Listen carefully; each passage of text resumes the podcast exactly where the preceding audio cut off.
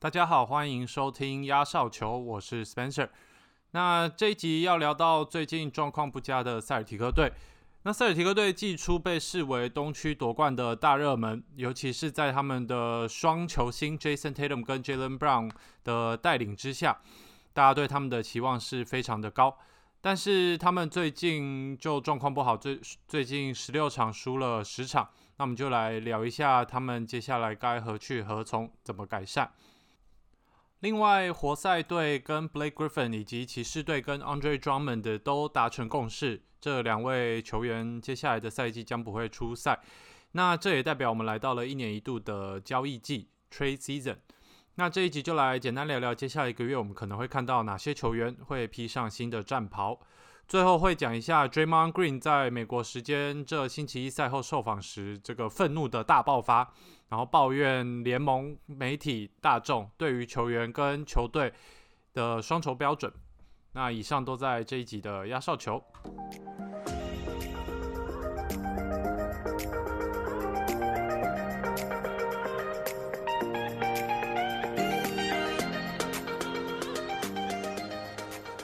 好讲到塞尔提克队，就一定要讲到 Jason Tatum 跟 Jalen Brown。那这两位绝对是联盟这几年最火热的球星之一。他们所属的塞尔提克上一季也超越大家的期待，成功的打进东区决赛。那虽然在最后输给了 Jimmy Butler 带领的热火队，但是大家都认为塞尔提克在这一季绝对可以再一次创造惊奇，然后甚至打进总冠军赛。那其实塞尔提克季初一开始还打得不错，在 Tatum 受伤前是七胜三败。那后来 Tatum 得了武汉肺炎，然后 Marcus Smart 也受伤，然后 Kemba Walker 就打得真的很像路人，不像以往的他。那目前塞尔提克的的战绩就是十四胜十四负，哦，刚好落在五成的胜率。但是最近他们的战绩就表现得非常的烂，过去十六场只赢了六场，而且他们还接连输给了战绩垫底的巫师以及活塞队。然后巫师队那场他们还是从头到尾被对方压着打，所以我们今天就来看一下他们到底是哪里出了问题。那。讲到塞尔提克队的两个球星，就是 Jason Tatum 跟 Jalen Brown。那其实数据摊开来看，他们还是每一场都打出应该有的水准，稳定的贡献他们该贡献的地方。那其他像新秀 Payton Pritchard，其实表现也是呃跌破大家眼镜，因为他其实在塞尔提克队获得蛮多上场的机会。那他目前每场贡献大概就是八分，然后三助攻、三篮板。那其他角色型球员像 Daniel Thies 也是拿出应该有的表现，那他就跟 Tristan Thompson 担任塞尔提克队那唯二两道的城墙。其实如果你不看比赛，然后你只看每天的数据，他们的比赛内内容，你就会觉得，诶，塞尔提克队的球员表现好像也没有那么糟，每个人该有贡献的地方都有贡献，但是他们就是会输球。哦，那第一个我觉得就是 Kemba Walker。因为当初 Kemba Walker 被签下来的时候，塞尔提克队也不是希望他跟以前在黄蜂一样，就是呃大量的得分，然后单打。那他们反而是希望 Walker 可以扮演领袖的角色，尤其是 Walker 的个性是众所皆知的好，大家都很喜欢他，所以球队就希望可以透过他来教导 Tatum Brown。Smart 三位如何担当一位顶尖的球星？因为毕竟这三位才是塞尔提克队这几年养成的重点。那当然 c a m b a Walker 还是会被要求每场比赛要拿出该有的水准啦，就是至少要有效率的贡献二十分五助攻这样子，然后再协助球场呃球场上的组织进攻。那尤其是在一些关键的时候，他也可以跳出来带领大家。但是自从来到塞尔提克队之后，沃克的表现我自己看来就是一路下滑的。那当然，我觉得这一定也跟塞尔提克其实他们本身进攻箭头非常多哦，他们可以进攻的人很多，但然后球只有一颗嘛。但是沃克的表现就很明显的，到目前为止是不符合他领的薪水的。那他表现不好也就算了，但是因为他的薪水非常的高哦，那。这个就联动限制到球队没有办法花钱去补强他们的板凳。那其实塞克提克队的板凳在这一季的表现是非常的烂。那根据 Basketball Reference.com，在三十队里面，塞尔提克队他们的板凳得分是排名第二十八名的，也就是倒数第三。那如果他们想要拼总冠军的话，这种板凳的表现是显然是不行的。然后另外就是他们的板凳其实非常年轻，那比较呃有经验的唯一一个人大概就是 Jeff Teague。那我本来以为，因为他在塞尔提克队带领这些年轻小伙子从板凳出发，他可能可以打出他生涯的这个第二春。但是目前为止，他场均就是六分，而且他的命中率就是生涯新低三十二点六趴。那也因为 Tig 本身表现不好，所以塞尔提克队目前就是依靠他们的今年新秀 Payton Pritchard 来带领着板凳的得分这样子。那其实我觉得板凳得分这一块，应该在 Marcus Smart 伤愈归队之后会好一点。只是说，我认为他们的总管 Danny Ainge 应该要想办法补强板凳这一块啦，因为他们的板凳深度，如果要去拼总冠军的话，显然目前是深度不够的。所以我也认为他们球队应该会在今年三月二十五交易截止日前会做出一些补强的动作。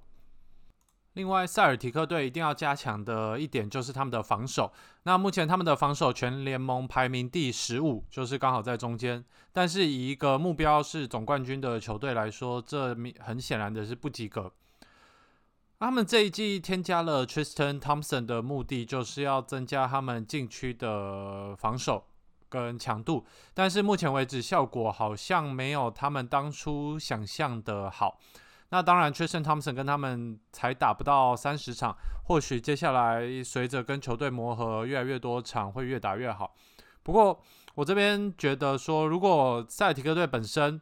侧翼的防守可以再加强一点，也就是本来 Marcus Smart 在球队担当起的责任，那 Tristan Thompson 跟 Daniel Theis 的禁区的负担就不会这么大。那整体来说，可能就可以让他们的防守效率变好。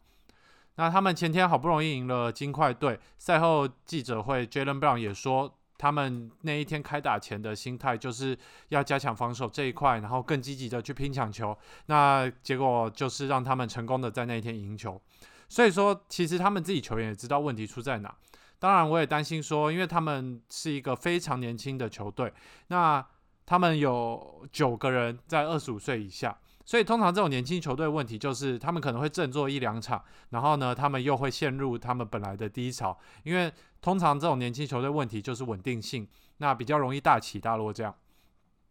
目前塞尔提克东区排名第五，那离第一只有五场的胜差。那其实，在剩余的赛程中，他们还是有机会拿下前三名的。只是我认为，就像刚刚讲的，他们在交易截止日前一定会，而且一定要。再做出好的补强动作，才有机会在季后赛走得比较远。那今年 NBA 的交易截止日是三月二十五。其实今年市场上交易的风声就没有以往的热络，主要是因为大部分的球星或球员目前都还算满意自己所属的球队。那其实最不满意的那一位，就在一个月前就被交易了，就是 James Harden 到篮网这个史诗等级的交易。目前真的可能被交易的球星最大咖的话，应该就是巫师队的 Bradley Beal。那巫师队目前战绩是联盟倒数的九胜十七败，再加上看起来目目前已经明显退化的 Westbrook，就我可以大胆的预言，他们今年不会进季后赛，他们也不会想要拼季后赛。那就让这个 Bradley Beal 这个目前联盟第一的得分好手处境有些微妙，因为目前。呃，他经纪人才刚，我记得是上礼拜吧，在雅虎受访的时候说，Bradley Beal 不会要求被交易。那主要是因为他说，Beal 不喜欢做事做到一半就放弃，而且他说，因为巫师队的总管 Tommy Shepherd 一直以来都对 Beal 非常的好，所以 Bradley Beal 不想要就这样子丢个烂摊子给 Tommy，他希望可以跟 Tommy 再试试看有没有办法在华盛顿打造一支冠军球队。但是我认为 Beal 在呃，因为他的合约在二零二二年就是到期，变成自由球员。那如果巫师队要在那之前拼出一支好的球队，不太可能啦。因为他们现在呃，主要是因为 Westbrook 的合约哦，他的合约非常的昂贵，所以薪资方面弹性不大。再来就是以往也有很多这种表现很忠诚的球员，就公开表态说我们愿意待在某队再打几年这样子。但是很多次就是刚他们刚讲完这句话。刚表态完，然后就被交易了哦，因为我认为对于球员本身来说，他们追求的就是一个总冠军，所以如果有机会可以去总冠军等级的球队，其实这个诱惑是蛮大的。那很多人就是没有办法忍住这个诱惑，所以我认为在接下来一个月看到 Bradley Bill 被交易的可能性还是有的。那我其实也在像 Reddit 或者是一些美国论坛上面看到很多巫师队的球迷，其实反而希望 Bradley Bill 被交易，因为他们就看了 Bradley Bill 在华盛顿打了这么多年，他们不忍心再看他继续在这里烂下去。他们觉得二十七岁的 Bill 就应该把他的黄金岁月去拼拼看一个总冠军，那他们也会很开心这样子。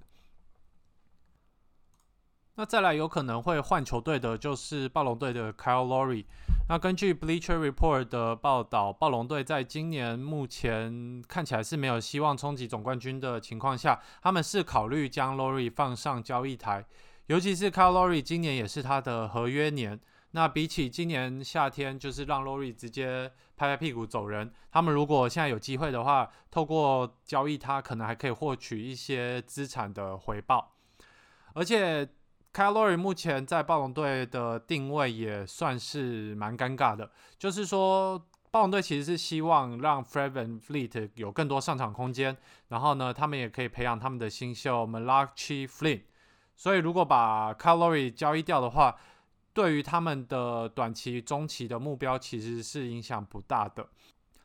但是要交易掉 Lowry 也不容易，因为目前。传闻对他有兴趣的，就是一些有夺冠机会的球队。那这一定也是当然的，因为大家要的就是他二零一九年。呃，跟暴龙队获得总冠军的经验嘛，因为毕竟那一年除了 Kawhi Leonard 以外，暴龙队的第二把交易应该就是 Kyle Lowry 了。但是，呃，这些想要拼夺冠的球队，通常他们的薪资空间都已经剩非常少了。那 l o r i 今年的薪水是三千万美金，所以如果真的想要 l o r i 的话，还必须要这个想办法挪出这么多薪资空间哦，才可以得到他。那势必是非常困难的一件事。那讲到 c a l o r y 就要讲到他以前的另外一半，也就是现在在马刺队的 Demar Derozan。那 Demar Derozan 也是有机会在交易场面上看到的球员。那因为其实对于马刺队来说，这一季合约到期的 Derozan，哎，还有同样也是合约到期的 LaMarcus Aldridge，都是可以被交易的筹码。因为就像刚刚讲 c a l o r y 一样，就是与其让他们今年夏天走人，那这两个其实还是有一些交易的价值，看看能不能够换到一些资产回来。那其实 Demar Derozan 的表现一直以来，不管在哪一队都是重攻轻守的，那他还是可以有效的每场贡献二十分六助攻，但是他在场上的时候，像今年的马刺为例，他。呃，其实他在场上的时候，球队的防守效率值是下降的，所以如果要交易他的话，可能就是一些想要他的进攻火力，然后同时又可以弥补他防守漏洞的一些球队，像是热火队来争取 DeRozan 这样子。那我自己其实私心想要看到的交易是 DeRozan 去金块队，他如果可以跟 Yokich 跟 Murray 组成三巨头，好像也不错。因为 DeRozan 的打法就是比比较偏不自私，他其实很愿意传球。那 Lo Yokich 也是一样，就是很愿意传球的一个中锋。所以他们两个的传球加起来，再加上 Murray 的控球，其实金块队进攻流畅性可能可以更上一层楼，然后更好看。那 DeRozan 倒也可以分担其他两个人在关键时刻的压力，当第三个选项这样子。那跟 DeRozan 同队的另外一位马刺队的球星 LaMarcus Aldridge 今年也是合约到期。那其实他的表现还可以称得上是联盟中上等级水准的中锋之一了。那对于一些需要禁区的球队，像是塞尔提克队，或者是篮网队，或者是这个拓荒者队，尤其是在他们的 Yosef Nurkic 受伤后，他们可能急需要一个禁区的人选。我认为 Aldridge 虽然年纪也大，然后也很明显过了他的巅峰期，但是对于这些球队来讲，他不妨是一个不错的禁区的补强，那也绝对可以增加他们在季后赛的竞争性。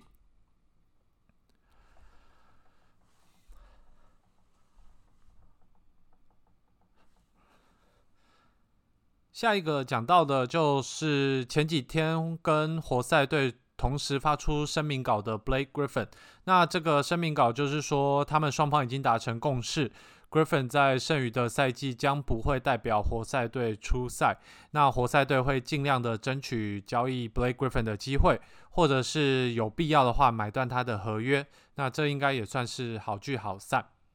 其实 Blake Griffin 在这几年的表现，很明显的就是走下坡了。他今年虽然才三十一岁，理论上是这个黄金巅峰期，但是他场均只剩下十三分，那命中率也只有呃标准以下的三十六点五。而且以前是体能怪物的他，今年其实很夸张哦，他到今年还没有灌过篮。那他也很努力的，因为受伤嘛，所以他改变他的打法，他就比较着重在投篮跟传球为主这样。但是他在市场上的价值显然是没有那么高，尤其是他目前的合约，呃，是到二零二二年，所以其实还有两年。那他这两年的薪资分别是三千六百万跟三千九百万美元，以标准来看，就是一个联盟顶尖球星的薪水。所以其实要帮他找到好东家是非常困难的一件事，就变成活塞队必须要贴一些资产来让别的球队可以接手他的合约，不然我认为我们在接下一个月看到活塞队交易 Blake Griffin 的机会其实不大。那如果交易机会不大，其实对于 Blake Griffin 跟活塞队来说，还有另外一个选项就是买断他的合约。但是其实，在 NBA 历史上，还剩负数年合约，也就是超过一年合约，然后就买断的这件事情不常发生，因为等于你放弃你接下来有可能赚到的钱。那就像 Blake Griffin 为例，他如果今年被买断的话，等于他放弃他明年接下来可能赚到的三千九百万美元。而且对 Blake Griffin 来说，他这两年的这个三千多万的薪水，应该是他生涯最后一份大合约。所以如果他选择被买断的话，他之后也很难有机会再赚这么多钱。就除非他像以前那个 Darren Williams 一样，就是不管钱，然后就说我就是要离开这里，所以就是买断，不然其实买断的机会我觉得也不大。那其实这两综合说因素来看，Blake Griffin 的处境还算复杂啦，所以我自己也蛮好奇他接下来会怎么发展。那另外一位暂时不会在球场上看到，就是骑士队的 Andre Drummond。那其实上个月因为 James Harden 这个交易案，所以呃骑士队得到了 Jerry Allen。那 Jerry Allen 来到骑士队就可以感觉得出来，呃 Jerry Allen 其实才是骑骑士队哦，这好饶舌。接下来禁区的核心。那因为虽然 Andre Drummond 在场上还是有不错的贡献，但是对于现在的骑士队来说，呃他们目前东区排名第十二，所以他们其实眼光是放在未来，他们应该。呃，说白一点就是放弃这一季了，所以他们认为把 Andre Drummond 交易出去换取一些未来的资产是个不错的选择，而且其实他们进去也不缺，就像刚刚讲，他们已经有 Jerry Allen 了，所以呃前天吧，就是骑士队跟 Drummond 也像刚刚活塞队跟 Blake Griffin 一样达成共识，就是说 Drummond 接下来不会出赛，那骑士队也会积极的寻求交易 Drummond 的机会。但要找到可以收 Drummond 的球队非常的不容易，最主要其实是因为他今年的薪水是两千八百七十万美金。那虽然他可以帮助到很多球队的禁区，因为他目前场均就是十七分、十三篮板，而且 Andre Drummond 才二十七岁，目前没有太多伤病的困扰，而且正值他的这个人生的生涯的巅峰期的开始。但是要这些球队掏出这么多钱，或者是交易相对薪资的球员是非常困难的一件事，因为就像刚刚在讲 Curry 那个例子为例，就是大部分有夺冠机会球队，其实他们的薪资上限已经是呃剩余空间不多了。那如果你要交易相对薪资的球员来换 Andre Drummond 的话，通常跟他薪资一样的球员一定已经是你球队的核心球员嘛。所以如果你真的有球队要换的话，那那支球队本身。可能也是面临着改造的问题。那我们也不排除骑士队会买断 Drummond 的合约，那还他一个自由之身。因为比起 Blake Griffin 来说，Andre Drummond 就刚刚好也是在他的合约年，所以买断他自己的合约。的牺牲，经济上的牺牲其实是比较小的。那如果，而且他也才二十七岁，所以如果他可以去新的球队，然后打出漂亮的成绩，那他的年纪来说，他是有机会可以再签到比较大份的合约这样子。最后就来聊一下这礼拜在 NBA 发生的场外的大事，那就是勇士队的 Draymond Green 在美国时间星期一晚上赛后的记者会。呃，当他被记者问到，就是刚刚讲的 Andre Drummond 离交易截止日还有一个多月，然后就被停赛这件事情，他怎么看？那 Draymond Green 就很像开关被开启一样，被 trigger，然后就开始讲了整整三分钟的独白。那他就说，他认为球员在交易这件事情本身上受到的待遇是非常不公平的。他说，看到 Drummond 在赛前时还坐在板凳。然后结果就被通知要交易，所以 Drummond 就只能默默的回去换便服，然后后来只能坐在后面看球。他觉得这是一个非常扯的一件事情。他说，这几年像 James Harden 一样自己要求交易的球员，就往往会被标上很多负面的标签，然后就在媒体上、在社群上被骂到爆。可是如果是球队决定要交易一位球员，球员就只能乖乖听话，然后换上便服，然后坐在后面。那如果你不听话，然后你可能就一样被媒体或社群讲成是不配合的人，然后休息室的毒瘤，然后各种负面的传闻。他又后来又举出了一些例子，像是之前 Harrison Barnes 打比赛打到一半，就突然被拉出去说你被交易了，然后就下场了；或者是 Demarcus c o u s i n 那时候在国王队的时候，在明星赛的赛后访问才发现他自己被交易，他就觉得他们这些球员不但不被尊重，甚至。只要他们发表他们想被交易的想法或者一些意见，然后就会被联盟罚钱，说你们不准讲这个。但是如果是球队或者是组织出来放话说要交易球员，他们就不会被罚钱，而且球员还会被要求就是要保持专业，然后你不能讲太多话，要默默的接受这件事。这样，他说大家都会说你身为球员，你不应该讲这个，不应该讲那个。但是就从来没有人说你身为球队不应该做那个，不应该说那个。那他就说他已经非常的厌恶这种双重的标准。他认为联盟、球队以及社会应该给予他们球员该有的尊重。那其实我看完我就还蛮能理解这个 Draymond Green 是